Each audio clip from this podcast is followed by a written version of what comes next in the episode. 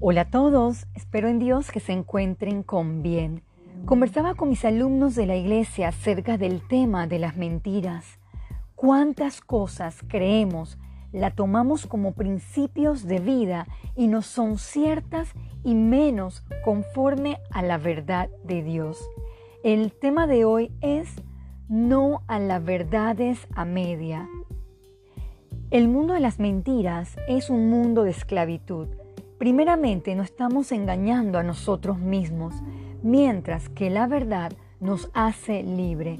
Acompáñenme a Colosenses 3 del 9 al 10. No mintáis los unos a los otros, habiéndonos despojado del viejo hombre con sus hechos, y revestidos del nuevo, el cual conforme a la imagen del que lo creó, se va renovando hasta el conocimiento pleno Debemos estar claros que una verdad a medias es una mentira. Vayamos a 1 de Pedro 3 del 10 al 11. Porque el que quiera amar la vida y ver días buenos, refrene su lengua de mal y sus labios no hablen engaño. Apártese del mal y haga el bien, busque la paz y sígala.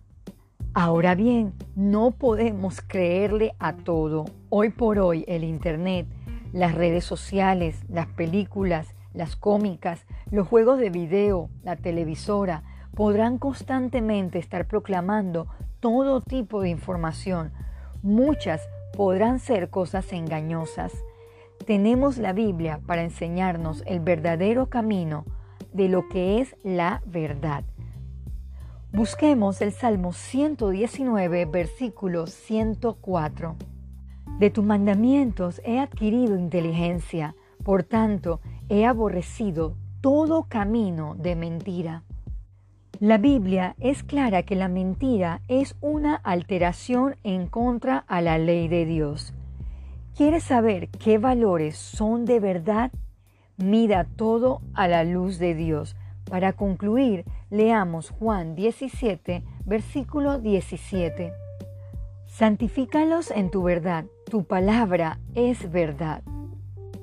Reemplacemos las mentiras o verdades a medias, hablando verdad cada uno con su prójimo. Oremos. Amado Jesús, ayúdenos a ser veraces en nuestro hablar y comportamiento, que no adoptemos la mentira como un mal hábito en nuestro estilo de vida. Todo esto se lo pedimos en el nombre de Jesús. Amén.